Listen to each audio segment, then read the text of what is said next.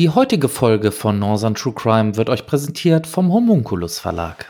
Nachdem wir in der letzten Woche von dem interessanten Adventskalender Crowdfunding Projekt des Homunculus Verlags gesprochen haben, habe ich einmal geschaut, ob es auch schon einen neuen Kalender für 2022 gibt. Oh, das ist ja interessant, Nicole. Ja, der Escape-Wochenkalender von 2021, der war auch absolut spannend und leistet mir immer noch im Büro jede Woche einen neuen Rätselspaß. Ja, das ist cool. Im Jahr 2022, da schwebt Disturbias letztes Aufgebot in Lebensgefahr. Der Schnitter, ein ehemaliger Killer des Syndikats, läuft amok. Auf eigene Faust will er innerhalb eines Jahres sämtliche Feinde der Verbrecherorganisation beseitigen. Auch eure Detektei Discover befindet sich auf der Abschussliste. Immerhin gewährt euch der Attentäter vor jedem Anschlag eine kurze Galgenfrist. Jede Woche stellt er euch ein Rätsel. Löst ihr es bis Sonntagabend, verschont er sein nächstes Opfer. Ansonsten muss es sterben. Nutzt eure Chance und haltet den Bösewicht auf. Nach dem großen Erfolg des Gambler-Wochenkalenders bekommt ihr es also mit dem Schnitter zu tun. 53 neue und knifflige Rätsel warten auf euch. Ein Muss für alle Fans von Escape Games und fordernden Rätseln. Aber beeilt euch lieber und bestellt den Wochenkalender, der wieder ein absoluter Hingucker auf jedem Tisch sein wird, online bei homunculus-spiel.de für 18,90 Euro.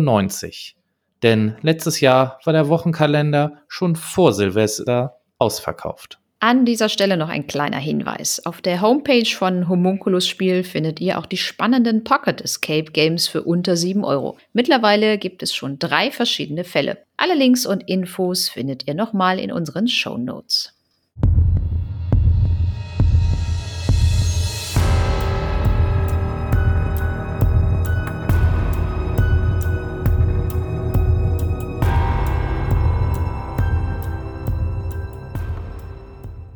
Herzlich willkommen zur 56. Folge von Northern True Crime. Mein Name ist Chris, ihr kennt mich mittlerweile und an meiner Seite die Dame, die kennt ihr natürlich auch. Hallo Nicole. Ja, hallo. Das ko kommt mir so ein bisschen vor wie auf den Wahlplakaten von Angela Merkel, die immer hatte, wo sie einfach nur so ein Bild hatte und da stand, Sie kennen mich. Ja, gut, aber ich glaube, so in zehn Jahren Meinst du, da gibt es noch viele, die sie kannten? Nee, aber da hängen wir Plakate von uns auf, wo wir drauf sind. Und dann steht da einfach drunter, ihr kennt. Ah, nee, die kennen uns ja gar nicht, die Leute. Nee, diese Stimme ist ihnen bekannt, vielleicht.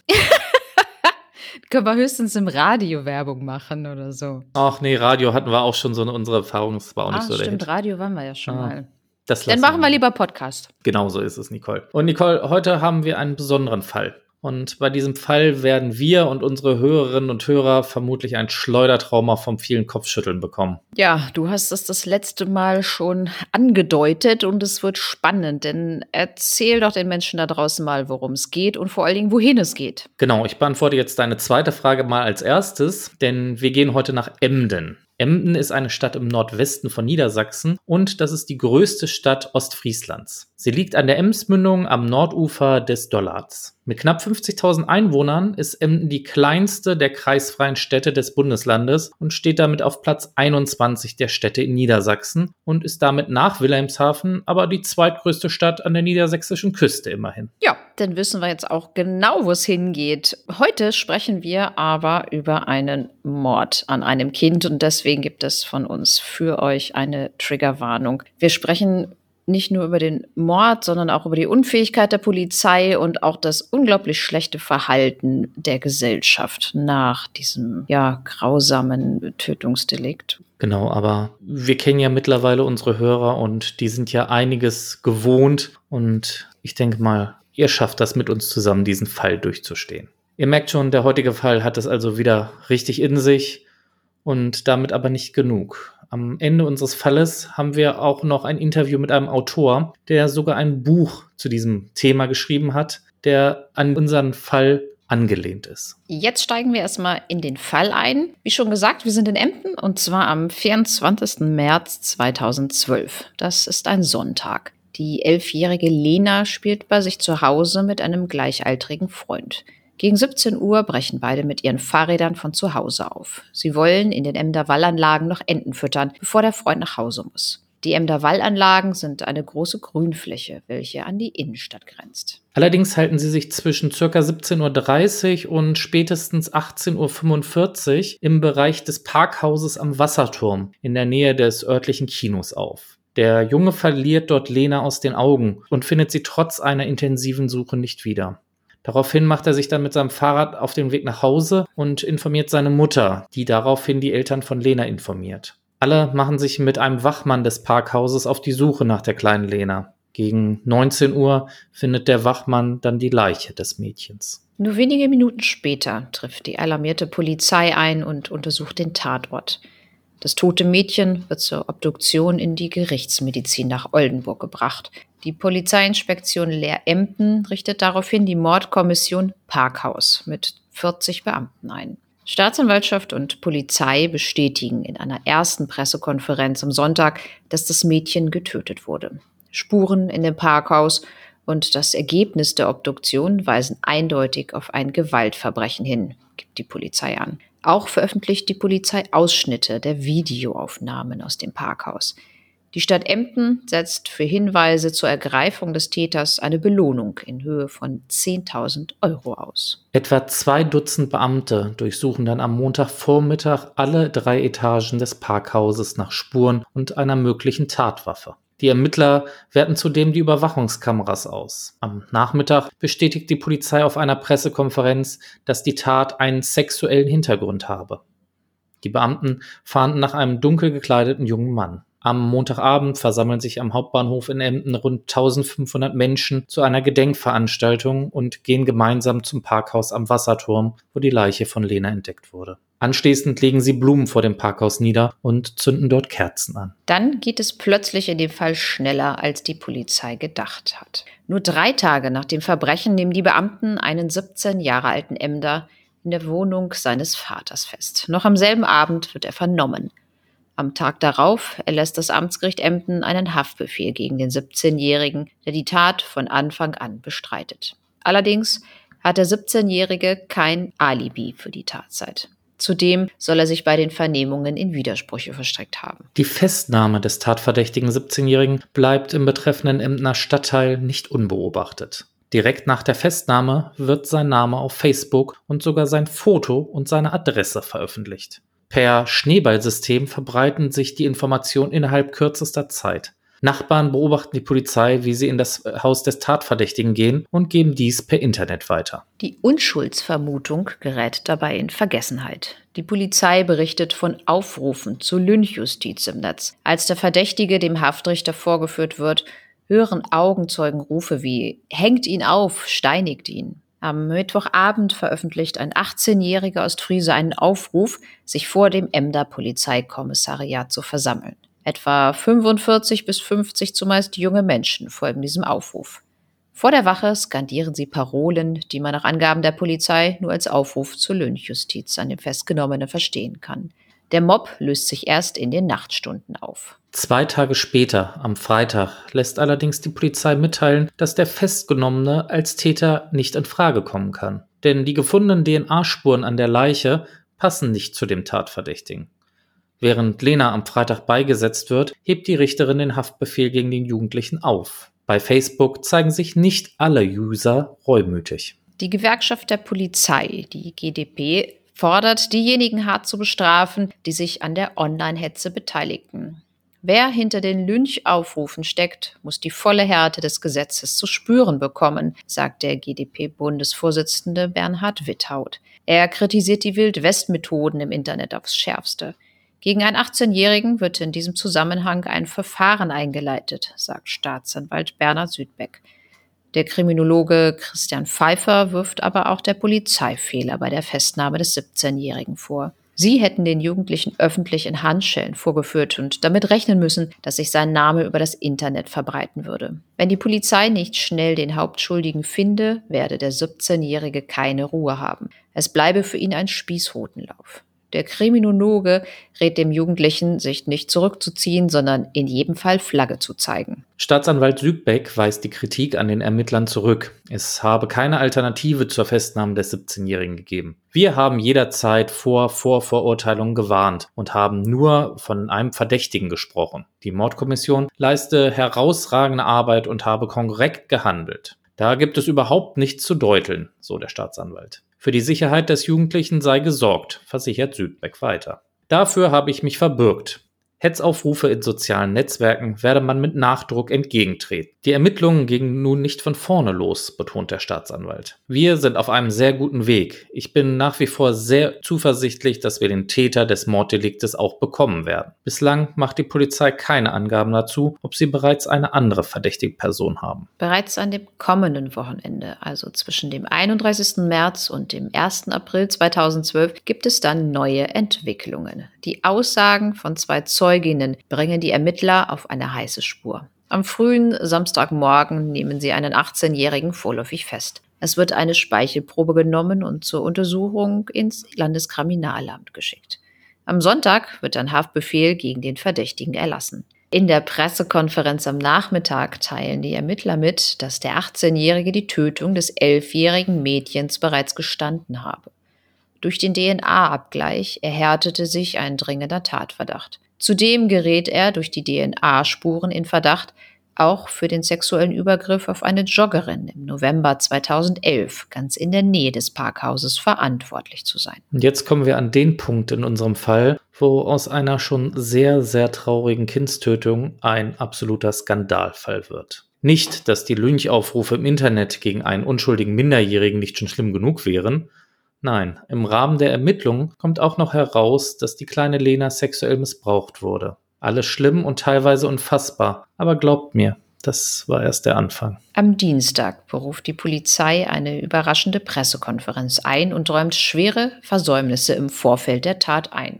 Der tatverdächtige 18-Jährige soll sich bereits im November 2011 freiwillig in Therapie begeben und anschließend wegen des Besitzes von kinderpornografischem Materials und des Anfertigens von Nacktfotos einer Siebenjährigen sich selbst bei der Polizei wegen pädophiler Neigungen angezeigt haben. Ein Durchsuchungsbeschluss sei von den zuständigen Beamten in Aurich nicht durchgesetzt worden. Bis zu seiner Festnahme wegen des Mordes an Lena bearbeiteten die zuständigen Beamten seinen Fall nur schleppend, was zu massiver Kritik führt. Im Verlauf dieser Ermittlungen ist es in diesem Fall für mich zu nicht nachvollziehbaren Verzögerungen gekommen, sagt der stellvertretende Osnabrücker Polizeichef Fredo de Vries. Die Polizeidirektion Osnabrück leitet interne Ermittlungen ein. Die Suche nach der Tatwaffe verläuft den Angaben zufolge weiterhin ergebnislos. Die Staatsanwaltschaft leitet ein Ermittlungsverfahren gegen zwei Beamte wegen des Verdachts der Strafvereitelung im Amt ein.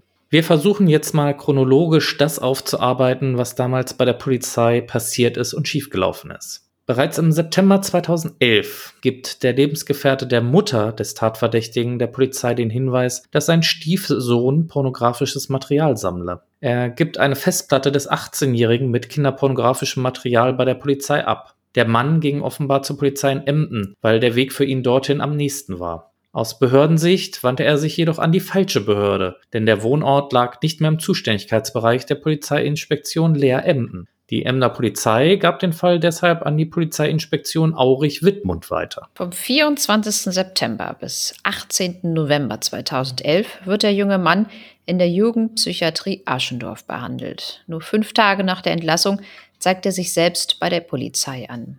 Die Selbstanzeige ist Teil der Therapie. Er wollte gegen diese Krankheit ankämpfen, sagt der niedersächsische Landespolizeidirektor Volker Kluwe. In Begleitung eines Betreuers erscheint der junge Mann auf dem Polizeikommissariat in Emden. Er gibt an, 2010 Fotos von einem unbekleideten siebenjährigen Mädchen aufgenommen zu haben und kinderpornografisches Material gesammelt zu haben. Bei dem siebenjährigen Mädchen soll es sich um eine Freundin seiner Schwester gehandelt haben. Er soll das Mädchen ausgezogen und fotografiert haben. Die Tat geschah im Elternhaus des damals noch nicht Volljährigen. Seine Mutter hatte ihn dabei erwischt und das Jugendamt informiert. Dieses schaltete aber nicht die Polizei ein. Er sagt auch, dass er aktiv gegen seine Neigung vorgehe. Er befinde sich in fachlicher Betreuung. Mit der Selbstanzeige wolle er einen Schlusspunkt unter das Kapitel setzen. Nach der Selbstanzeige konnte der 18-Jährige wieder nach Hause gehen. Dazu äußerte sich Niedersachsens Innenminister Uwe Schünemann einen Tag nach der Pressekonferenz im Fall Lena. Bei sexuellem Missbrauch ist es eigentlich Standard, erkennungsdienstliche Maßnahmen durchzuführen, sagt er. Von dem 18-Jährigen hätten ein Fingerabdruck und eine Speichelprobe genommen werden müssen. Ein Tag nach der Selbstanzeige entgeht eine 27 Jahre alte Joggerin knapp einer Vergewaltigung auf den Emner Wallhallenlagen. Heute weiß man, auch wenn die junge Frau kein typisches Opfer für einen Pädophilen ist, war der Verdächtige im Mordfall Lena mit an Sicherheit grenzender Wahrscheinlichkeit der Angreifer.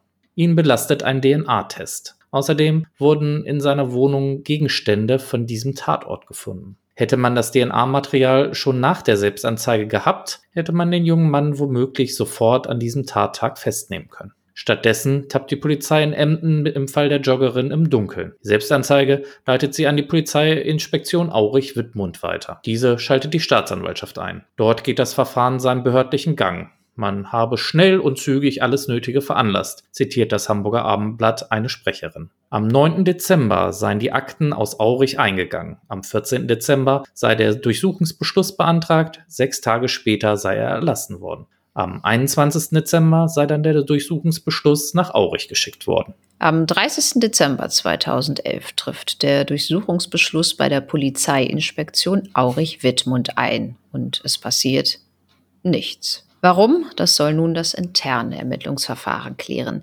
Dabei ist noch nicht einmal geklärt, wer das Verfahren durchführt.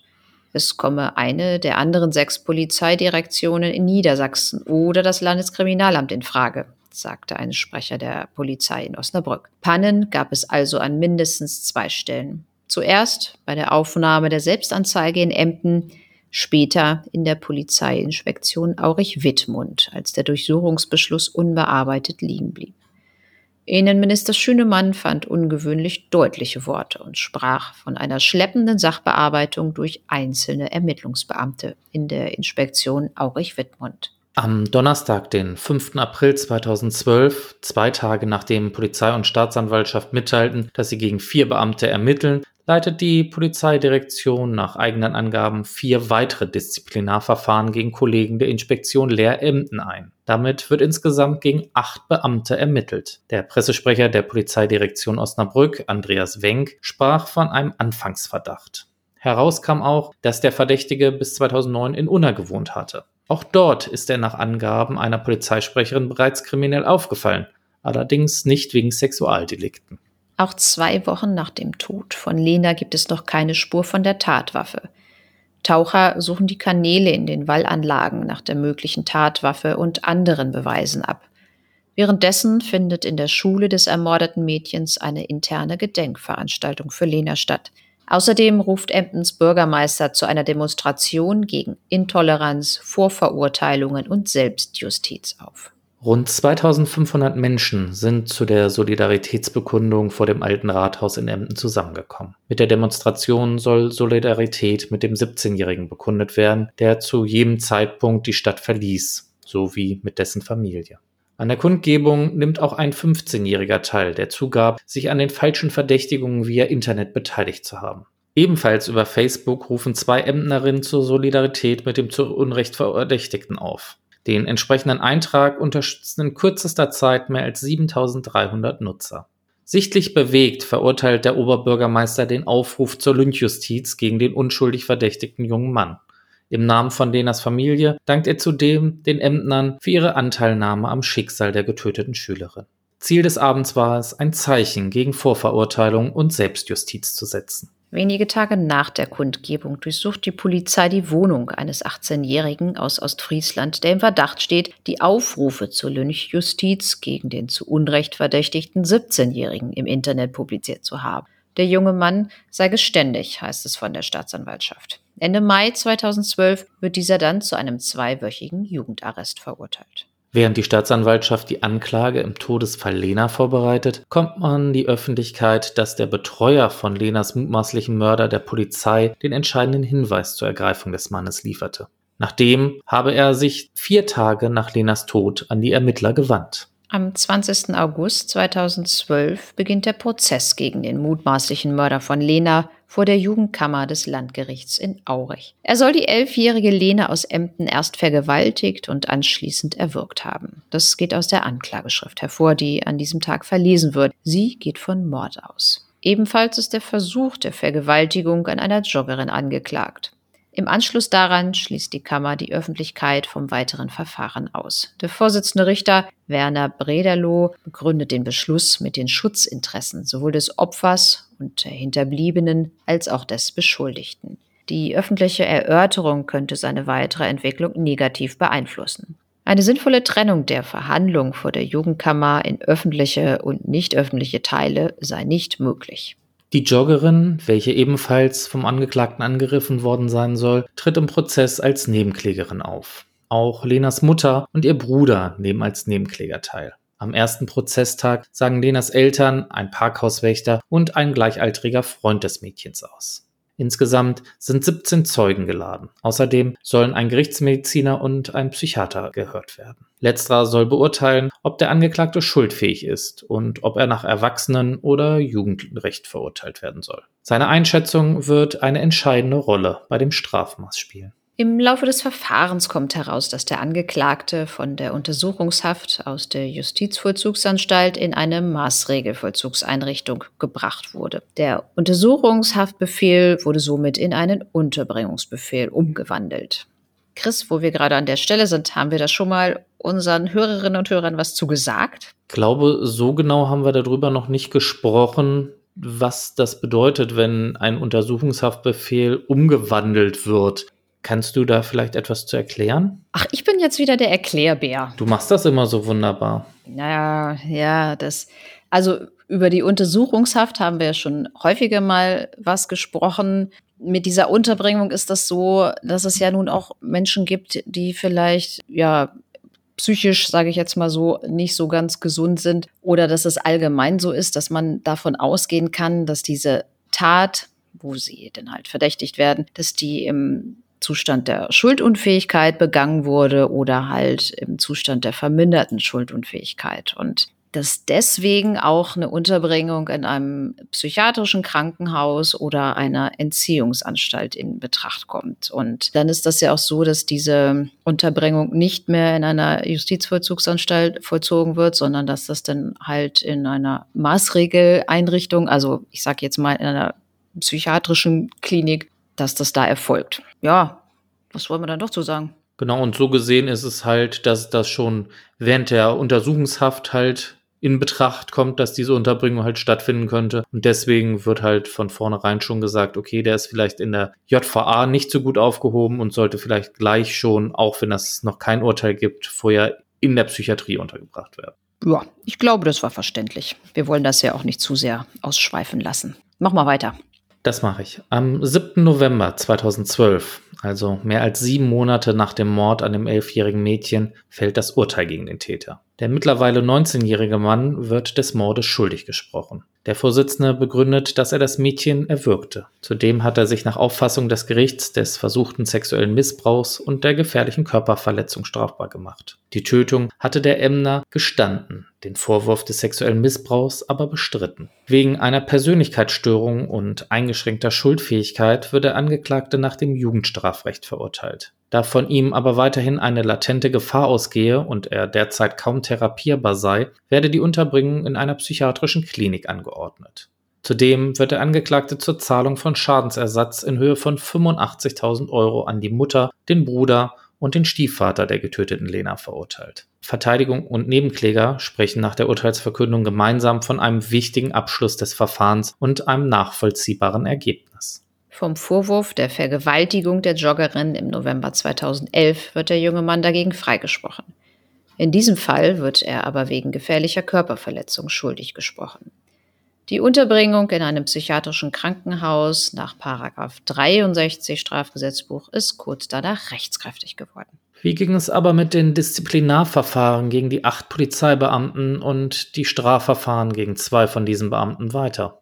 Am 6. September 2012 stellt die Staatsanwaltschaft Aurich die Ermittlungen gegen die zwei Beamten wegen fehlendem hinreichenden Tatverdachts ein. Am 25. Februar 2013 gibt die Polizeidirektion Osnabrück bekannt, dass die Disziplinarverfahren gegen die acht Polizisten eingestellt wurden. In sechs von acht Fällen seien keine Dienstvergehen festgestellt worden, heißt es zur Begründung. Die zwei offenen Fälle waren ja bereits durch die Staatsanwaltschaft eingestellt. Den Schlusspunkt in diesem Fall macht ein Prozess vor dem Amtsgericht Aurich am 11. Juni 2013. Ein 19-Jähriger wird zu einem Jugendarrest von zwei Wochen wegen des Lynchaufrufs im Internet auch verurteilt.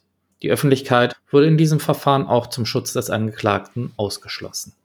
Bevor wir jetzt zu unserer Besprechung des Falles kommen, habe ich noch ein Interview mit einem Buchautoren geführt und das hört ihr jetzt im Anschluss. Danach kommen wir dann zu unserer Besprechung zurück. Ja, dann erstmal vielen herzlichen Dank, dass Sie sich heute die Zeit genommen haben, für uns ein kleines Interview mit mir zu führen. Und ich möchte vielleicht Sie einmal bitten, sich vielleicht einmal kurz vorzustellen, damit unsere Hörer wissen, mit wem ich überhaupt das Vergnügen habe. Ja, mein Name ist Roland Siegloff. Ich bin hier in ähm, meiner Eigenschaft als, als Buchautor äh, eingeladen. Ich bin ansonsten als Journalist tätig, beschäftige mich mit Faktenchecks derzeit und ja, schreibe ab und zu einen Roman. Das ist dieses Schlag das Schwein tot, wo es äh, heute darum geht. Das ist der zweite gewesen, den ich geschrieben habe. Ja, sehr schön. Genau darum soll es heute auch gehen, um das Buch, was Sie heute geschrieben haben. Wir haben heute unseren Hörern den Fall aus Emden vorgestellt und bei der Recherche bin ich halt auch, wie gesagt, auf Ihr Buch gestoßen. Können Sie einmal kurz zusammenfassen, worum es in Ihrem Buch geht und wie Ihnen überhaupt ja die Grundidee gekommen ist, dass Sie über dieses Thema schreiben möchten. In dem Buch geht es darum, wie eine aufgewühlte Öffentlichkeit auf ein schreckliches Verbrechen in einer nordwestdeutschen Hafenstadt reagiert. Das Wort Emden, der Name Emden kommt in dem Buch gar nicht vor. Es kommen auch andere Details äh, dieses Falls, über den Sie heute in der Sendung oder in dem Podcast sprechen, nicht vor. Aber es kommt vor, wie einzelne Personen auf diese, ähm, diese sehr schreckliche Tat und die und die Begleitumstände damals reagiert haben können. Ja, ähm, es geht auch um den Unterschied, wie in den sozialen Netzwerken und wie in einer äh, eher klassischen Öffentlichkeit, einer Zeitungsredaktion, wie damit, damit umgegangen wird. Okay, kann man es also so gesehen dahingehend zusammenfassen, dass es sich um eine Mischung aus einem wahren Ereignis und teilweise Fiktion handelt?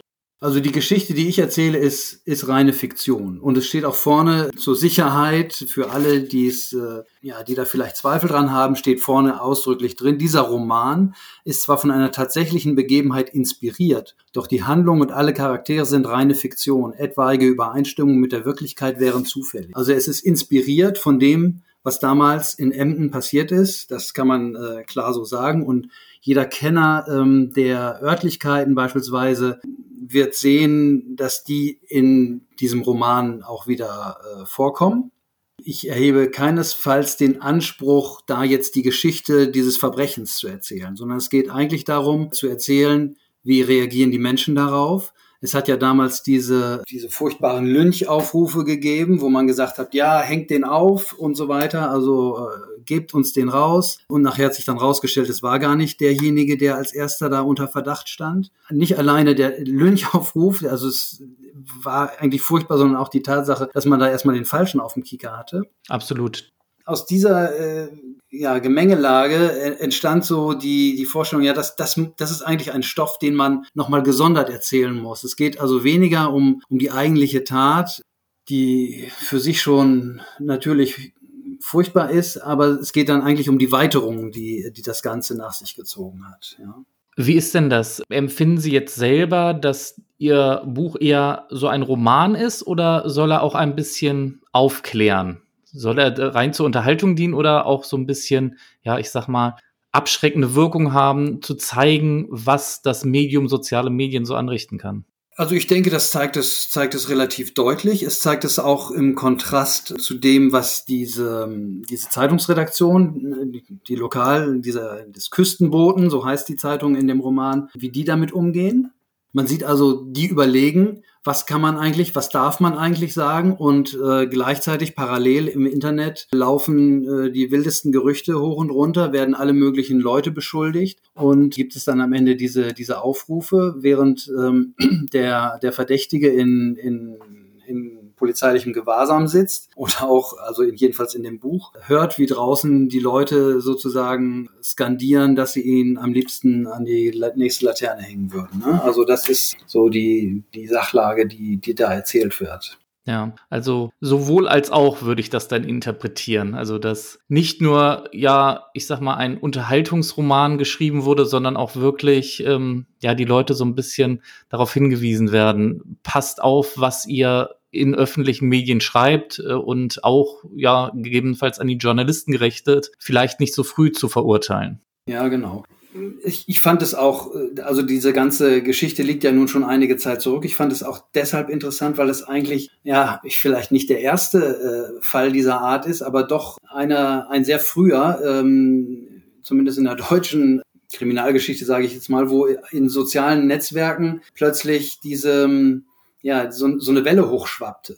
Ja, das hat man ja nun so konkret vorher äh, nicht so häufig gehabt. Und das fand ich eigentlich den, den Aspekt, der, der mich so auch erschüttert hat. Also ich, ich kenne äh, die Stadt gut, äh, bin da aufgewachsen, habe da 20 Jahre gelebt. Und wenn man, wenn man dann ja, sich vorstellt, auf, ja, vor welchem Hintergrund das Ganze stattfindet, ist es, war das für mich so ein Anlass, mich damit äh, in dieser Form zu beschäftigen. Das kann ich natürlich gut nachvollziehen, vor allem wenn man dann auch noch, ja, wahrscheinlich auch soziale Bindungen noch in die Stadt hat und ja, so gesehen seine Kindheit, wie Sie schon gerade sagen, da äh, verbracht hat, dann ist es natürlich ja klar noch ein bisschen empathischer, wenn man sich da so hineinfühlen kann. Da gebe ich Ihnen recht. Was mich jetzt mal interessieren würde, dieser Fall, als wir ihn recherchiert haben und auch behandelt haben heute in der Folge. Ich habe am Anfang der Folge gesagt, der Fall löst ein kleines Schleudertrauma des Kopfschüttelns aus, weil in diesem Fall ist ja so viel schiefgelaufen, ob es nun jetzt die Polizeiarbeit war oder auch was das Hauptthema Ihres Buches halt ist, die sozialen Medien. Wie gehen Sie so mit dieser Sache um? Können Sie damit abschließen oder sagen Sie, irgendwie beschäftigt mich die Sache immer noch, auch aufgrund des Buches?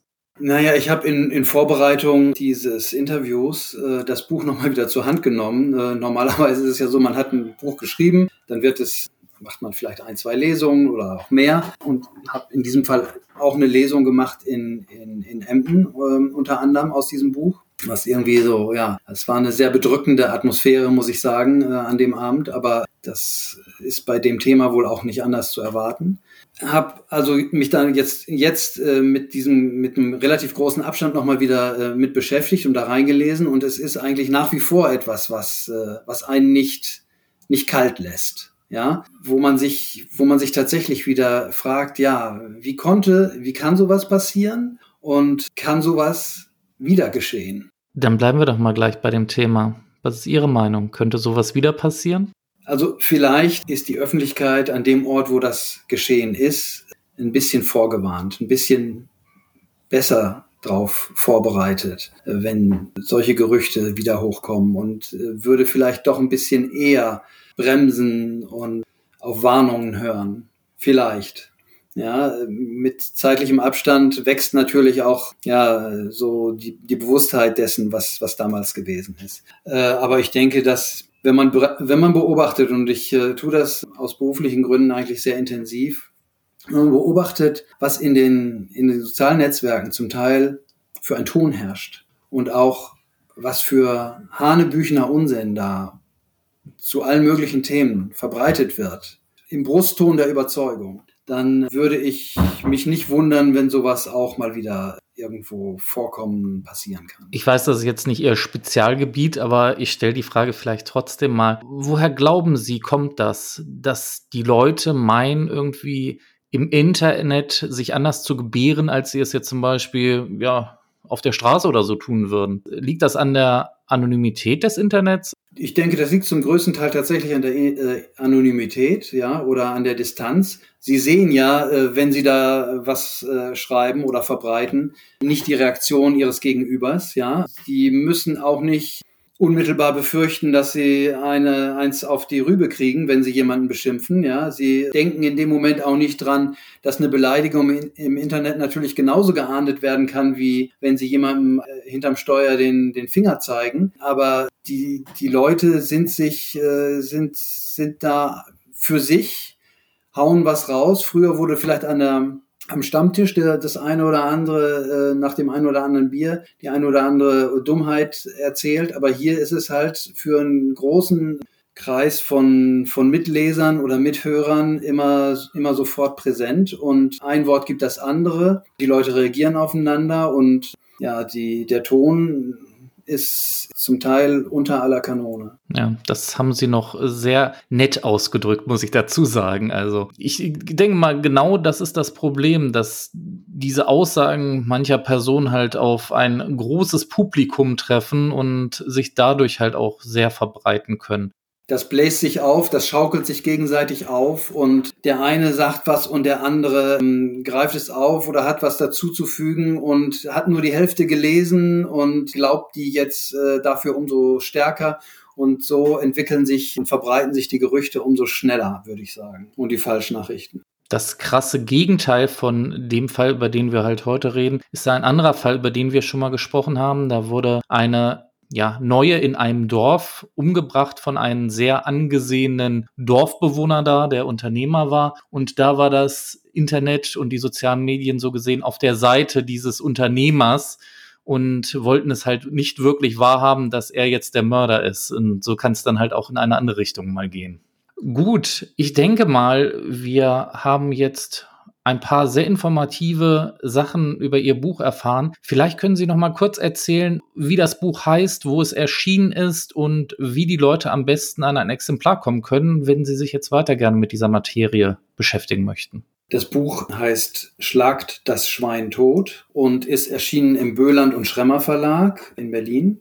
Das ist ein Taschenbuch, das ist relativ erschwinglich, würde ich sagen. Und es ist im Prinzip über den normalen Buchhandel zu, zu bestellen oder eben auch beim Verlag. Böland und Schremmer Verlag kann man es auch direkt beziehen. Und äh, ansonsten, wie gesagt, in jedem Buchladen, auch über die einschlägigen äh, Versandhändler ist das äh, überall zu kriegen. Sehr schön. Und wie ihr euch es natürlich denken könnt, auch das Buch von Herrn Siegloff werdet ihr dann bei uns in dem Bereich der Leseecke auf unserer Homepage finden. Dort könnt ihr es dann ganz einfach über einen Klick bestellen, wenn ihr das möchtet. Aber wenn ich Sie richtig verstanden habe, dann haben Sie auch für unsere Hörer noch etwas im Angebot. Sie sagten, der Verlag würde sogar ein paar Exemplare zur Verfügung stellen, wenn ich das richtig gehört habe. Genau, der Verlag, äh, als ich ihm erzählt habe äh, von diesem Podcast und der Folge, die, die wir hier heute hören, als ich ihm davon erzählt habe, war ganz begeistert, gesagt, ja komm, da können wir den, den Zuhörern doch eine Handvoll äh, Exemplare spenden, ich,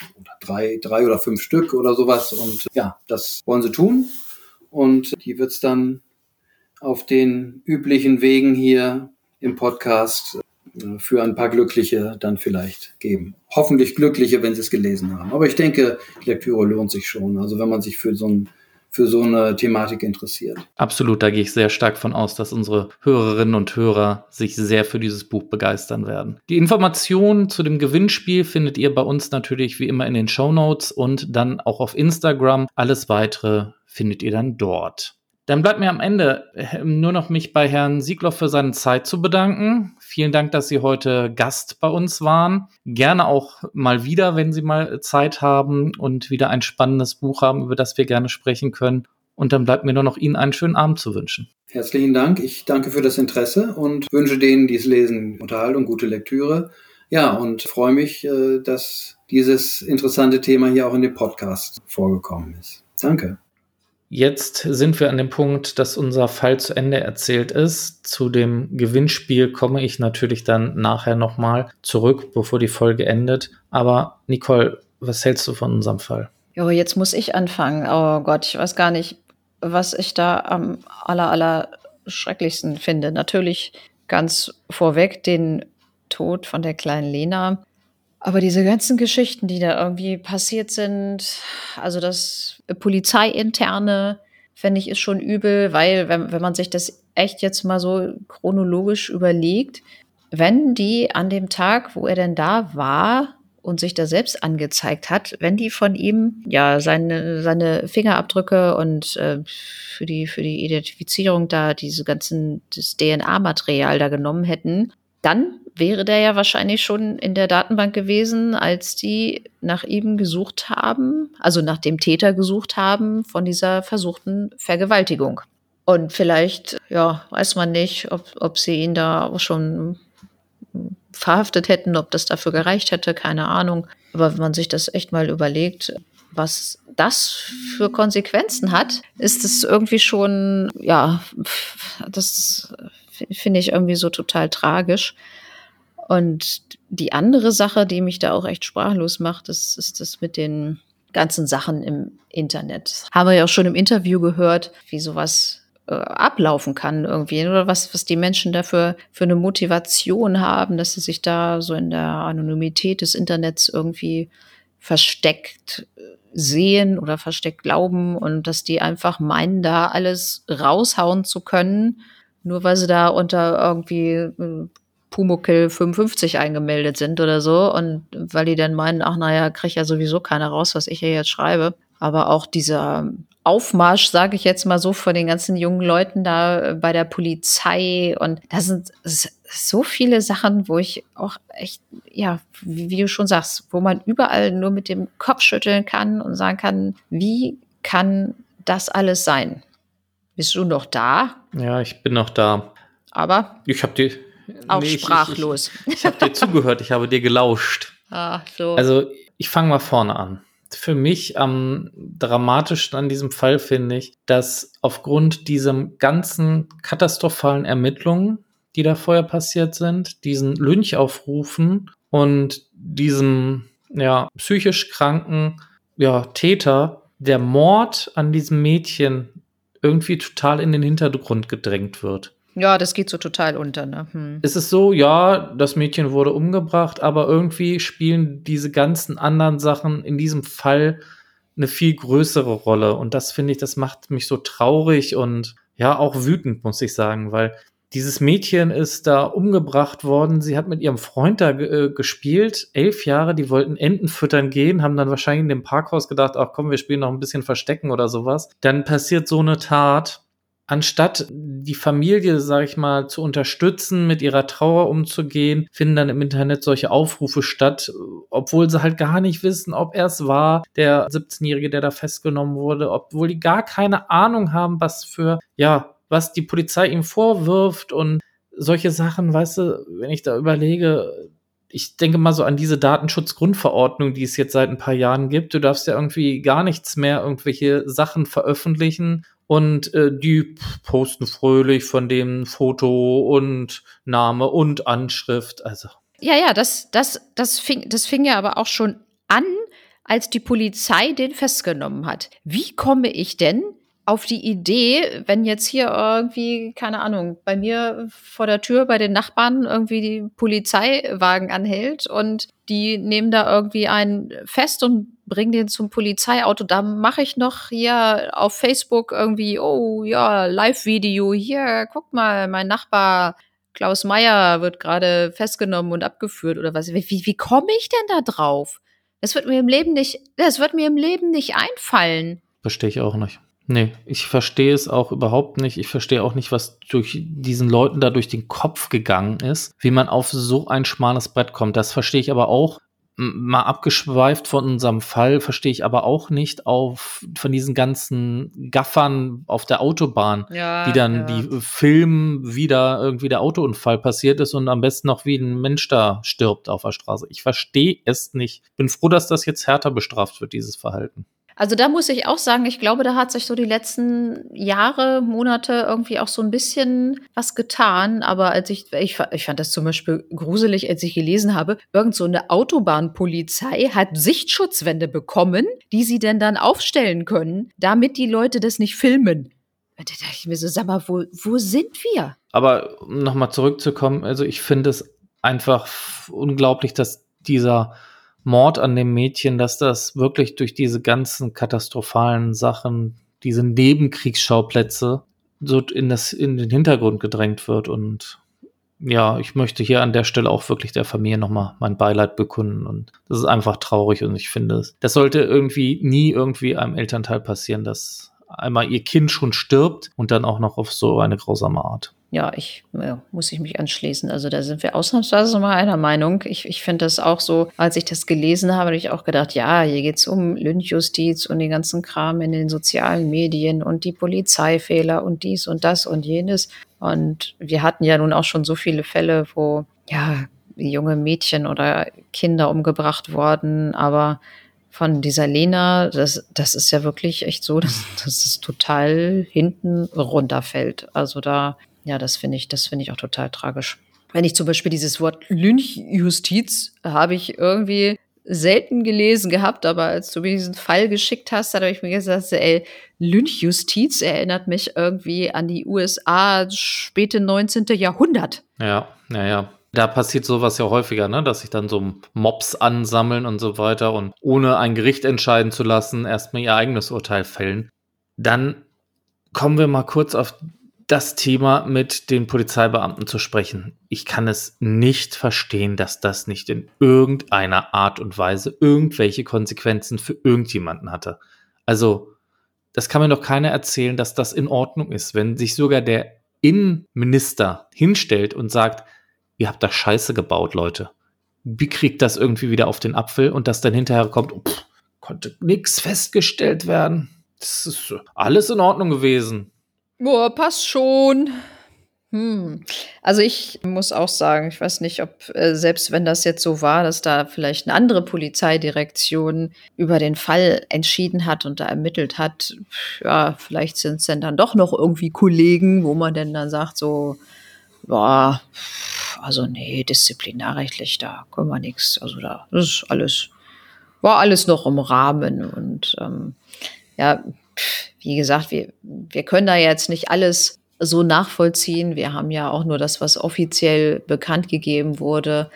Aber ehrlich gesagt kann ich es mir auch nicht vorstellen, dass das kein Dienstvergehen gewesen sein soll. Und bei manchen Sachen muss man aber auch vielleicht auch, selbst wenn das so ist, dass sie denn dann sagen so, oh ja, hier, also das ist aber in dem und dem Ort gewesen und für den Ort sind wir ja nicht zuständig und dann leiten wir das mal an die und die weiter und also bei manchen Sachen, da muss man vielleicht auch mal so ein bisschen über den Tellerrand hinaus gucken oder mal den kurzen Dienstweg gehen oder, oder, oder. Also wir beide haben ja nun auch schon äh, Sachen erledigt, wo wir dann vielleicht nicht unbedingt für zuständig waren, aber wenn man dann, dann erkennt, so, naja, das ist vielleicht doch irgendwas Wichtiges, ja, dann mache ich das halt auch mal für die Kollegen. Ja. Und pff, ja, dass sich da jeder irgendwie so seine Hände in Unschuld wäscht und dann einfach so sagt, so, oh ja, nee, also dafür waren wir aber nicht zuständig und das lag bei uns ja nur äh, äh drei Tage, das ist ja schon noch so im Rahmen und so, also pff, und wir waren total unterbesetzt und ja. Ja, klar. Herr Müller musste ja auch Kaffee trinken und.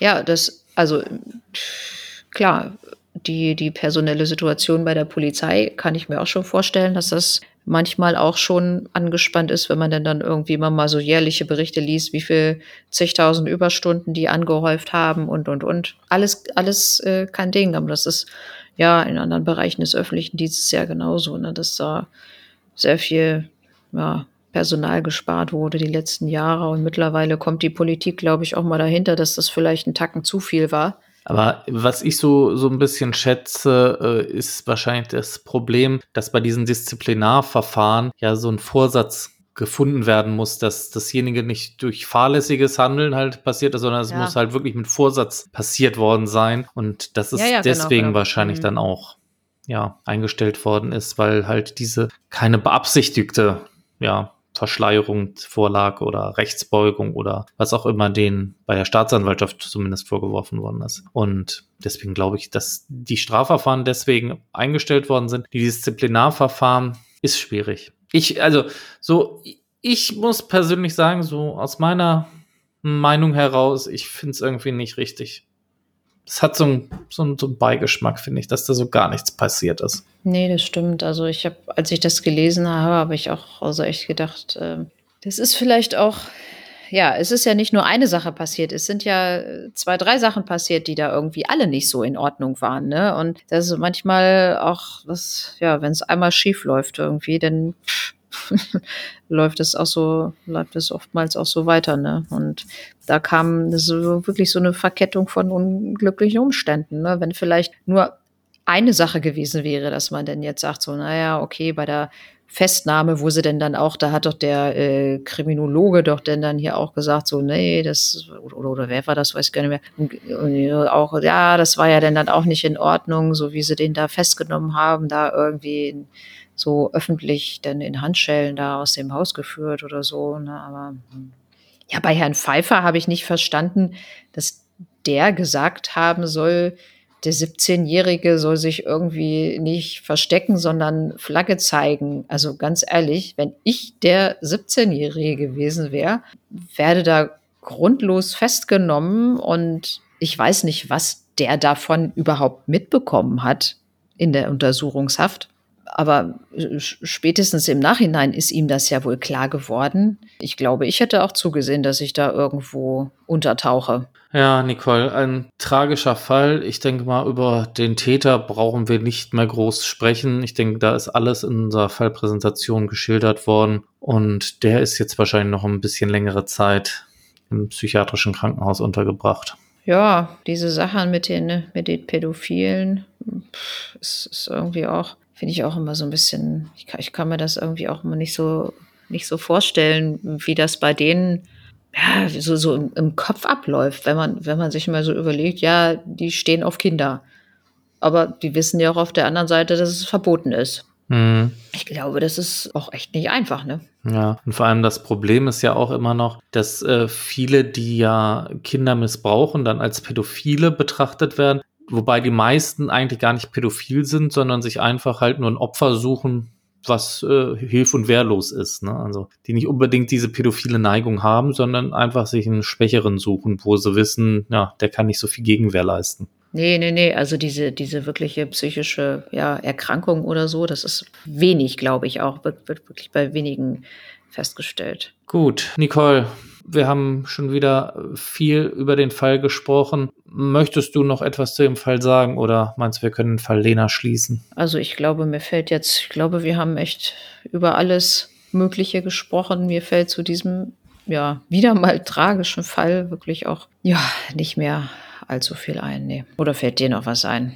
Nein, ich denke, wir haben genug drüber gesprochen. Ich finde den Fall sehr traurig. Er hat mich teilweise wieder so an dieses Schicksal von Leonie erinnert, weil ich sagen muss, da fand ich, äh, was außen rum passiert ist, weil genauso tragisch wie hier, nur auf andere Weise. Ja, es war noch krasser. Ne? Aber ich, ja. vielleicht versuchen wir jetzt mal so ein bisschen aus dieser traurigen, schlechten Stimmung noch mal ein bisschen was Positives hochzuholen. Nämlich, ich, wir haben es ja vorhin im Interview mit Herrn Siegloff angekündigt. Wir haben das Buch, was er geschrieben hat, Schlag das Schwein tot, für euch dreimal zum Verlosen. Das heißt, wir verschenken drei Bücher, die uns sein Verlag freundlicherweise zur Verfügung gestellt hat. Das ganze Teilnahmebedingungen und so weiter, ihr kennt das, findet ihr auf unserer Internetseite. Teilnehmen könnt ihr einmal über Instagram. Da werden wir wieder einen Post öffnen, wo ihr drunter kommentieren könnt. Müsst halt das Bild liken und unseren Kanal liken. Oder ihr könnt alternativ auch per E-Mail teilnehmen, wenn ihr kein Instagram habt. Dann bitte an nt.crime.gmx.de bis zum 21. Oktober 2021, 18 Uhr, eine E-Mail bitte an uns schreiben. Dann könnt ihr auch noch an dem Gewinnspiel teilnehmen. Wir machen keine Gewinnspielfrage oder sowas sowas, sondern meldet euch einfach nur, schreibt irgendwie, dass ihr gerne das Buch gewinnen wollt. Und dann lost unsere Glücksfee Nicole drei glückliche Gewinner aus und wir schicken euch dann das Buch zu. Ich habe hier gerade Würfel auf dem Tisch. Das ist ganz interessant. Ich könnte ja auch mal würfeln. Du könntest auch mal würfeln, ja. Aber dann müsstest du ja davon ausgehen, dass wir weniger als 66 Zuschriften oder so bekommen. Ich könnte ja noch einen dritten Würfel nehmen. Ah, uh. Ob das in deine kleine Hand passt? Ach ja, hör mal auf. Warum können wir, können wir eigentlich auch am Gewinnspiel teilnehmen? Jetzt mal ganz ehrlich, dieses Buch würde mich auch echt interessieren. Ich kannte das vorher nicht, aber ich würde es echt gern mal lesen. Dann hast du sehr viel Glück, denn ich habe den Verlag nämlich gebeten, uns vier Exemplare zur Verfügung zu stellen. Ach Quatsch, ehrlich? Nämlich eins wie immer für unser Archiv, wo wir auch die Bücher schon von Katrin Hanke und Christine Gref drin stehen haben und natürlich auch das von Markus Schwarz. Und da wird natürlich auch das Buch von Roland Siegloff einen Platz finden. Und das kannst du natürlich dann gerne lesen, ja. Das ist ja cool. Das kann ich lesen. Sehr schön. Und es ist auch für alle, die jetzt nicht die glücklichen Gewinner dann sein werden und die aber auch so ein bisschen lesemuffelt sind. Ich kann euch Entwarnung geben. Das Buch ist nicht allzu dick. Das Buch hat insgesamt 135 Seiten nur. Das kann man so mal schön in den kalten Wintermonaten auch mal nebenbei so weglesen. Also für alle, die jetzt nicht unbedingt Lust haben auf einen 500 oder 600 Seiten Schinken, das Buch ist wirklich kurz und trotzdem sehr spannend. Ich habe jetzt gerade gedacht, das gibt es als Hörbuch, weil du gerade sagtest Lesemuffel und ich habe mich schon so gefreut. Ach super, ich kann es auch hören. Ich glaube, dafür ist es dann zu kurz, dass es als Hörbuch rausgekommen wäre. Ja, hm, könnte ich vielleicht einmal vorlesen, die paar Seiten. Ja, das könntest du machen. Machen wir so eine ja. Spezialfolge. Apropos Spezialfolge, noch mal was Schönes zum Schluss. Wir haben mit einer netten Dame uns unterhalten, mehr verrate ich noch nicht. Und mit dieser netten Dame machen wir eine Halloween-Sonderfolge. Ihr könnt euch ja erinnern an letztes Jahr Halloween, da haben wir über die Crime Letters gesprochen und wir haben da einen netten Gast und mit dem führen wir diese Crime Letters an Halloween weiter fort. Lasst euch da mal überraschen, was wir da für euch vorbereitet haben an Halloween. Aber vorher erscheint in zwei Wochen natürlich noch die nächste Folge, die Folge 57 wird es sein. Nicole, kannst du uns sagen, wo es dahin geht? Ich habe ja letztes Mal, als ich diese Folge von Bremen hatte, schon gedacht, diese Stadtstaaten sind bei uns ja mal wieder so ein bisschen kurz gekommen. Gut, du hattest jetzt diese, diese Trümmergeschichte aus Hamburg, aber das war ja auch so eine Sache aus der fernen Vergangenheit. Ich habe gedacht, ich suche mir noch mal was Aktuelles aus Hamburg raus. Was Aktuelles aus Hamburg? Jo. Na gut, dann würde ich sagen, in Hamburg sagt man Tschüss. Ich sage aber, ich wünsche euch einen schönen guten Morgen, guten Mittag, guten Abend. Passt alle gut auf euch auf, bleibt gesund und wir sehen uns in, nein, wir hören uns in zwei Wochen. Ja, ja, genau. Ich habe mich auch sehr gefreut, dass ihr wieder eingeschaltet habt. Ihr könnt jetzt auf Stopp drücken und ich hoffe, dass ihr das nächste Mal wieder auf Play drückt.